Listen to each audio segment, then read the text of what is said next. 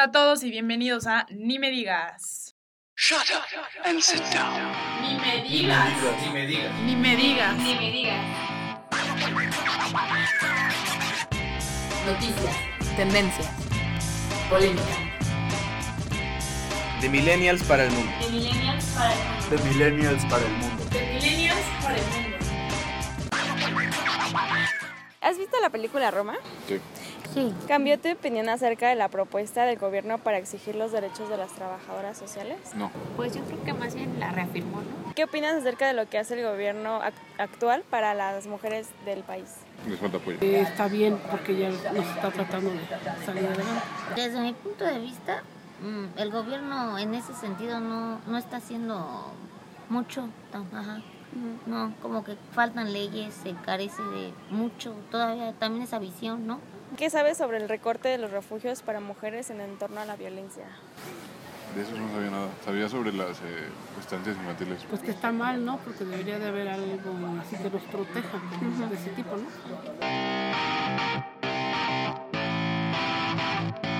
Bienvenidos a una nueva emisión de su podcast favorito. Mi nombre es Ana Makosh. Y hola, yo soy Augusto Rodríguez. Y yo soy Francisco Silva. Mis co-conductores favoritos. ¿Saben qué siento? Que necesitamos llamarles de alguna manera a nuestros escuchas. Así como Marta de Baile que les dice tarjeta vientes. cuenta- cuentavientes. Am, No sé. sí, tenemos que ¿Cómo ponerles un nombre. digamos? Escríbanos en nuestras redes sociales cómo quieren llamarse. Y nos referiremos así a ustedes de, Así como, Podcasteros. de ahora en adelante. como a Justin Bieber, eh, Believers. Believers o algo así. O a los Javieros, Javieros, así. ya vieron. Queremos mandar un gran saludo antes de empezar el podcast a nuestros amigos del podcast de tu tía, que si no han escuchado, corran a hacerlo porque tienen contenido muy bueno de wellness y de temas kinky, como las nudes y, no sé, palabras raras. De, de albure y de, y de Sí, cotorreo, ¿no? De cotorreo. Cotorreo de forma de tías. Bueno, después de ese pequeño anuncio, vamos a darle a lo, a lo interesante y por lo que están aquí. Como ya escucharon en entrevistas, el día de hoy vamos a intentar abarcar muchos temas, intentando unirlos. Está, ustedes saben que el pasado 8 de marzo fue el Día de la Mujer y justo queremos hablar de las tendencias o de los temas más importantes desde que empezó el año y unirlos todos. No se espanten, todo va a ser fluido y lo van a entender muy bien. Primero vamos a empezar con un poco de Roma. Ya sé que les da hueva el tema. Ya no vamos a hablar de Yalitza. eh, Ya escuch- Sí, para eso vayan al podcast de que procede, capítulo 1. Ahí se habla de Sí, no, ya, ya escuchamos mucho Ya Yalitza. estamos Ya hartos estamos de hartos. Yalitza, ya. ya sabemos quién es. Bueno, no, estamos salió. hartos de que todos hablen de Yalitza, porque si no, luego nos van a tachar de discriminadores. Entonces, no estamos hartos de Yalitza, estamos hartos de que todos hablen de Yalitza todo el tiempo. Exacto. Entonces vamos a hablar de cómo esta película ha influido las decisiones de la gente y un poco lo que el gobierno está haciendo, porque como saben han sacado eh, algunas propuestas de eh, ponerles y darles más derecho a las trabajadoras domésticas, eso por una parte. Después vamos a hablar también de lo que está haciendo bien y mal el gobierno para las mujeres. Y pues listo. Primero, como toda buena introducción, aunque ya sepan, porque mucha gente no sabe y porque no hay que obviar nada, voy a, bueno, Paco va a explicar un poco de Roma y del rol de la mujer en esta película. Para todos aquellos que no vieron Roma o la vieron y les dio hueva y les valió madre el trasfondo, les voy a contar tantito así rápido. Roma es una historia, bueno, es la historia de la vida de Alfonso Cuarón cuando era niño, pero no trata de esto la película, trata de la empleada doméstica que ellos tenían en los años 70, vivían en la colonia Roma, pues se llama así. Y pues en esta película lo interesante o lo innovador es que una parte se podría decir que vulnerable de la sociedad, como vulnerable son las películas de temas raciales hacia las personas de color. Así ahorita se podría decir que es un tema vulnerable las, las trabajadoras Y domésticas mexicanas, ¿eh? y mexicanas, en donde la protagonista es ella, una, una trabajadora doméstica, y todas, lo- tuvo- todos los personajes son mujeres. Hay un personaje principal antagónico, se podría decir que es principal, pero la verdad cuenta, sería como un secundario, ¿no? Porque no tiene tantas líneas. ¿El de Fermín? Sí, o sea, es como un secundario, porque en Y realidad... más que decir qué papel toma es eh, el hecho de que siempre son vistos como lo peor. O sea, cualquier eh, papel o figura de masculina dentro de Roma es mala. Se lo toma como, como, como negativo. El papá Negativo. que pone el cuerno a la, a la familia, eh, a Fermín que embaraza, y la deja. Y, y bueno, pues to- to- todo ese tipo de asuntos. Por eso, y eh, con esto y sumándole el grandísimo trabajo que hizo la producción de Alfonso Cuarón para reconstruir a México de los años 70 en este, Eso sí estuvo increíble. en este tiempo, eso fue algo que aclamó mucho la, la academia y que por eso se llevó muchas nominaciones y obviamente varios premios. Súmenle estos dos, estos dos temas que acabo de decir eh, para hacerle más importante lo de las trabajadoras domésticas, lo que dijo Ana, y justo por eso este tema está agarrando más eh, partes que ya llegó hasta la parte del gobierno, que es lo que vamos a hablar. Exacto, o sea, justo está llegando a la voz de todos. Eh, por un lado, las mujeres en general y por otro lado, las trabajadoras domésticas, que obviamente son mujeres. Entonces, se está obviamente en voz de todos, boca de todos. Y algo que me llama mucho la atención, que no sé si Augusto concuerda o no conmigo, es que eh, después de esta película, si mucha gente en un principio dijo como, ah, no me parece correcto que quieran darles derechos a las trabajadoras domésticas después de este tren, que la gente dice que te subes al tren del mame, la gente haya cambiado su visión acerca de esto, porque influyen mucho los medios y las películas y las redes sociales y lo que la gente habla. Ah, no, claro, o sea, después, la película de Roma sí influyó demasiado porque antes era que de, de no sé, la gente no, no concebía esa idea de darles derechos a las trabajadoras domésticas. Vaya, voy a sonar exagerado, pero ni siquiera concebían que fueran personas. Entonces es como, este, y salían casos como, me acuerdo mucho de un video que se viralizó mucho de una señora que regañaba a su empleada doméstica porque creo que se había robado unos chiles en nogada o algo así. Sí, Ah, o sí, sea, sí, pero sí. de mi abuela, o sea, mi abuela en su casa con su primo dejaban así después de Lady Chiles en. La Lady Chiles en nogada, exacto. después de la comida siempre comían como un panquecito. Y la familia de mi abuela medía el panque con una cinta de medir, así exactamente, para que las trabajadoras domésticas no le robaran ni una tajadita así delgadita. Duro. Sí, o luego también te- había cosas como que, no sé, o sea, la familia come en un lugar, las empleadas comen en otro, o, la, o incluso en casos extremos la familia come una cosa y las empleadas O comen qué tal, otra. o qué tal sea, ponerles como el mandilito, ¿no? Así de, ah, Como, el- o como en Polanco que te ponen su uniforme y las Ah, mandan sí, al sí, super. y sí. como de- En Chiapas es mucho de que, por ejemplo, la, la persona que te ayuda, no me gusta decir las trabajadoras domésticas. sí, que- yo tampoco sé qué usar, es que yo les Es digo de otra manera que la gente decir que es muy despectivo. Despectivo. Sí, cuando hablo... La que nos ayuda en la casa. Digo, la, per- la persona que nos ayuda en la casa, o digo su nombre, o Sí. Martita, porque pues no es como de, ah, la chacha es como de... La chacha, sí, Lleva, no. por ejemplo, en mi, en mi caso lleva 21 años en con mi familia, entonces es como un una miembro más de la familia, entonces se dan muchos casos allá en Chiapas, en otras casas, que cuando come la familia, la, lo voy a decir en esto porque pues voy a, no, no quiero decir de otra forma, la trabajadora, para que no se pierda el contexto, la trabajadora doméstica sirve la mesa y una vez que acabó la familia, ya come ella, ya sea lo que dice Augusto, que coma otro plato o de menor calidad, o que coman lo que se comió, lo que comieron el día pasado o algo así, pero siento como que, o sea, como que la hacen, hacen menos tipo de, de personas. Sí, y fue precisamente después de que salió este boom de Roma y de que todos empezaron a, a enaltecer de esto de las trabajadoras domésticas, este, que bueno, ya el gobierno ya dijo, mira, sí son personas, o sea, Y entonces entramos en toda esta onda popular de AMLO que siempre quiere ayudar al pueblo y bla, bla, bla. Y les voy a contar justo qué fue lo que se intentó hacer y qué no. Entonces, la Secretaría de Trabajo y Fomento al Empleo de la Ciudad de México eh, dijo o indicó que las trabajadoras domésticas necesitan contar con derechos laborales, salario justo, servicio médico y créditos para la vivienda. O sea, esos son como sus argumentos por los cuales quieren darles estos nuevos derechos. Eh, y en un panel que hubo, que organizó la Junta Local de Conciliación y Arbitraje, eh, esta misma mujer, que se llama Aragón Martínez, eh, dijo que 98% de las trabajadoras domésticas no tienen acceso a los servicios de salud ni a las guarderías. Y 99% carece de contrato laboral y a 6 de cada 10 no les pagan aguinaldo.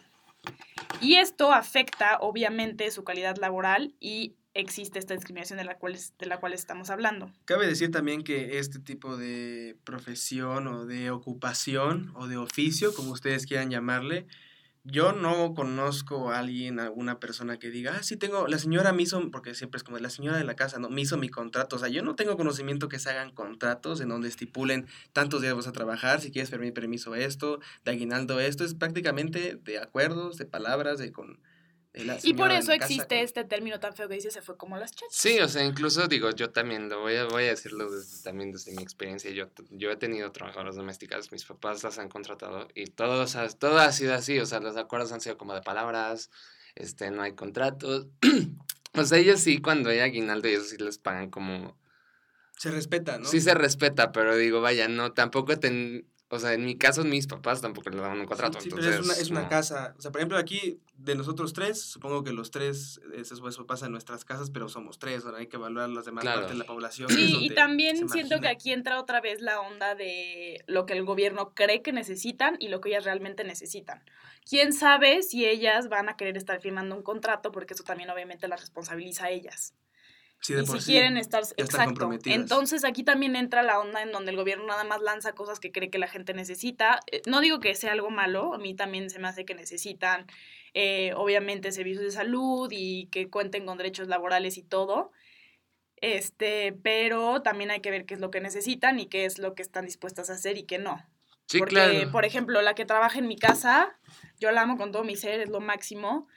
Y yo podría decir, o sea, no os puedo asegurarles porque no sé, pero ella está cómoda y feliz en su ámbito laboral y en su trabajo. Entonces, no sé qué es realmente lo que necesitan y qué... Sí, aparte, o sea, está bien porque aparte el gobierno ya, ya está desarrollando un programa piloto, creo que ya lo terminó, para darles seguro social a las trabajadoras Eso sí está domésticas. importante. Sí. Este, pero bueno, el gobierno tampoco está tomando en cuenta la otra parte. O sea, sí está muy padre todo lo que les está dando de los seguros, de que tengan más prestaciones y así, que tengan un contrato, pero como en México hay una cultura demasiado clasista y demasiado discriminatoria, o Eso sea, es verdad.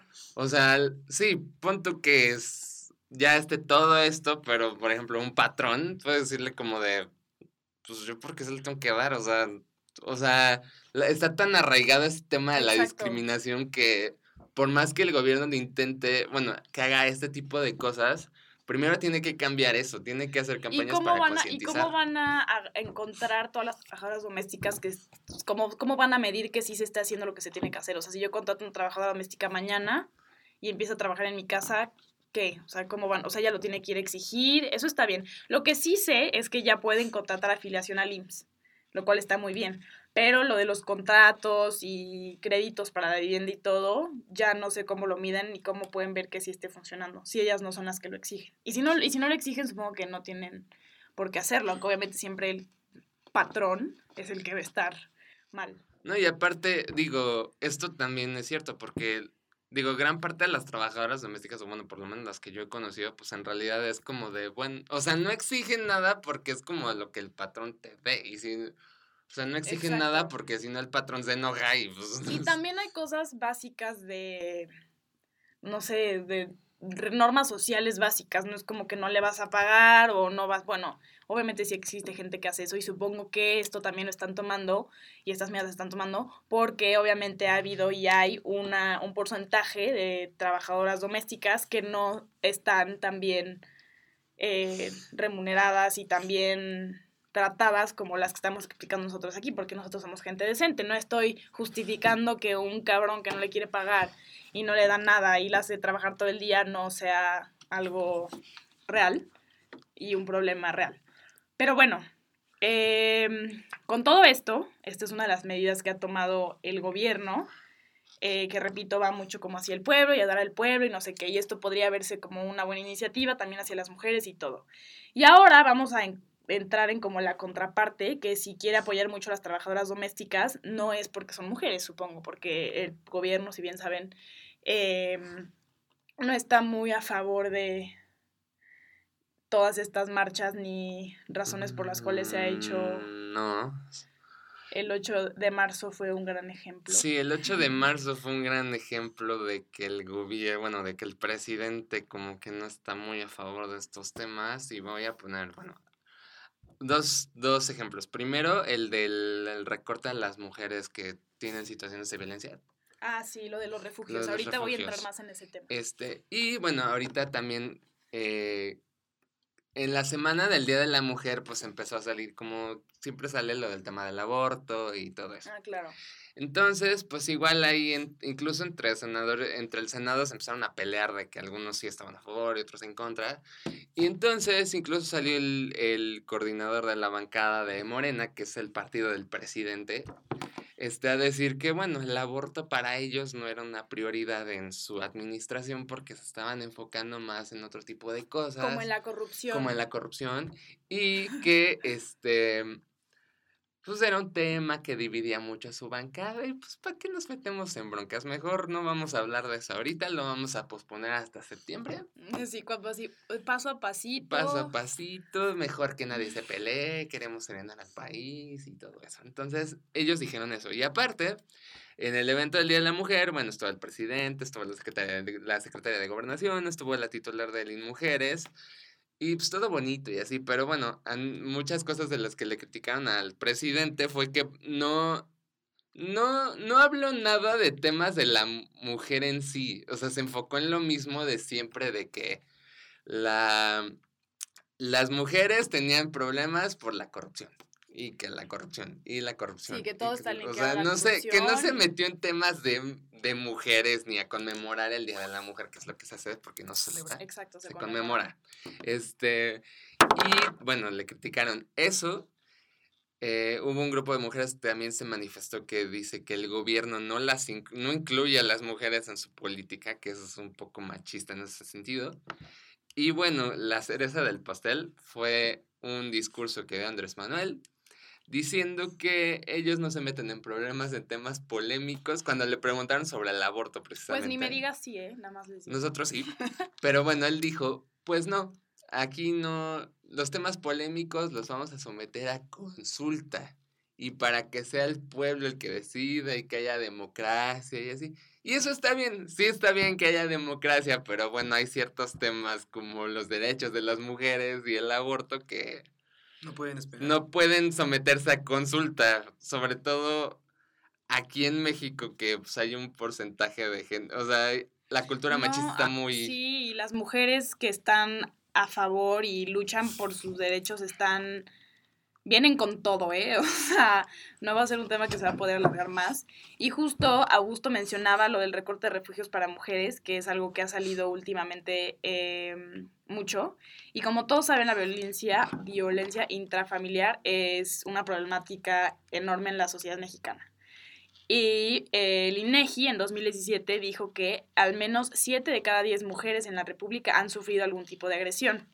Y de estas, 33 de cada 100 mujeres solteras de entre 15 y 54 cuentan con al menos un hijo. Entonces, lo que el gobierno propone es recortar estos refugios porque existen asociaciones y grupos que hacen refugios para mujeres que han sufrido violencia cuando por fin logran salir de este lugar de violencia logran, no sé, huir, escaparse, salir, lo que sea, y llegan a estos refugios, en donde justo las hacen sentir seguras, les dan un lugar donde vivir y se sienten parte de algo después de haber sufrido tanto. Y el gobierno dijo que quiere recortar el número de refugios y les quiere dar dinero.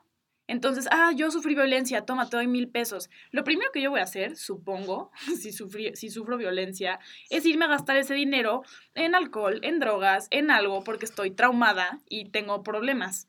Y lo que yo necesito ahorita, después de que acabo de sufrir violencia, es irme a un lugar en donde me sienta segura y en donde tenga gente que me pueda apoyar. Sí, aparte, o sea, también él quiere darle dinero a las mujeres que sufren violencia, pero por ejemplo, capaz de que le dan el dinero, llega a su casa y el marido se lo quita. O sea, Exacto. es Exacto, o sea, muchísimas de las soluciones que está dando AMLO y bueno, el gobierno en general es dar dinero. Entonces, para que este problema, el problema se arregle, vamos a darles dinero a estas personas y dinero a estas otras personas y todo se va a arreglar con dinero y porque es lo que necesitamos. Dinero que quieren, que va desde los 64 mil pesos a los 245 mil pesos dependiendo de la gravedad. O sea, de, que me violaron, ¿crees que, o sea, de la cantidad que mencioné aquí, va a ser con eso, es, o sea, ah, si te doy, calculo que con 245 mil pesos, si te violan, ya, ya la armaste. O sea, ¿qué, qué, qué piensan que van a hacer con ese dinero? Si, si lo que tú dijiste, lo primero, o sea, es irte en alcohol o irte en drogas, o quién sabe cómo va a reaccionar cada quien. Igual hay personas que es como, ah, sí, es mi día a día que llego a mi casa y no está la comida, digo, llega mi marido a la casa y no está la comida hecha y me pone una madriza, ¿no? Es como de, ah, sí, güey, ese es tu día a día, pero no debería ser así. Entonces, que ese tipo de personas, si dan el dinero, van a ir a comprarle más caguamas a su esposo para que le siga dando en la madre. sí, o sea, que para no, reconstruir tu vida la de respuesta no es cero, dinero.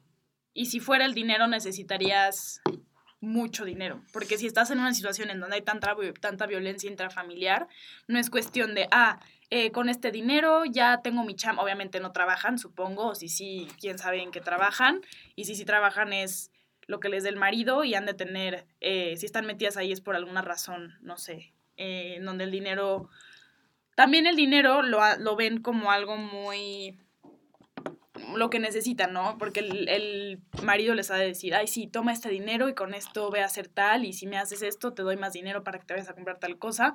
Entonces el dinero sí lo ven como un incentivo, pero no es lo que necesitan en ese momento. Aparte hay que decir que en los refugios, eh, bueno, hay que decir que el INEGI en 2015 hizo un censo y mostró que había 83 refugios para mujeres. Esto se hizo hasta este año. Y en este refugio se brindan actividades como talleres, pláticas, orientación legal y psicológica, que es como por ahí se Justo lo que se podría, necesita. por lo que se necesita, pero obviamente ya se imaginarán ustedes cómo son este tipo de apoyos que están ofreciendo dinero, o sea, no deberían ofrecer dinero si este tipo de apoyos está bien, ¿qué es lo que se necesita? A eso vas a un refugio, como a sanar, a que te expliquen, a que te orienten.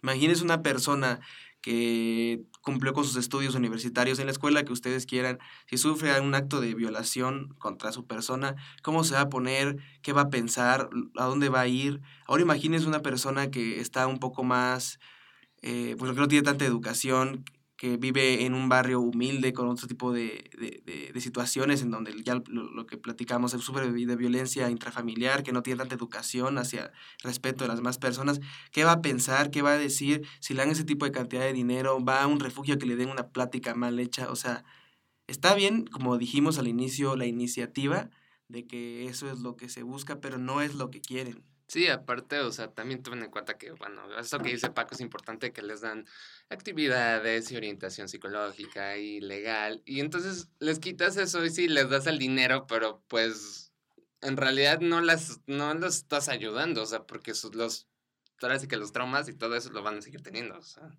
También es importante tomar en cuenta lo que en realidad está quitando, más allá de si el refugio es todo lo que hay alrededor del refugio. Exactamente. Entonces, bueno, ya dijimos eh, un poco las posturas de- del gobierno. Entonces, AMLO está apoyando a las trabajadoras domésticas, que son mujeres, pero a las mujeres en la violencia intrafamiliar no.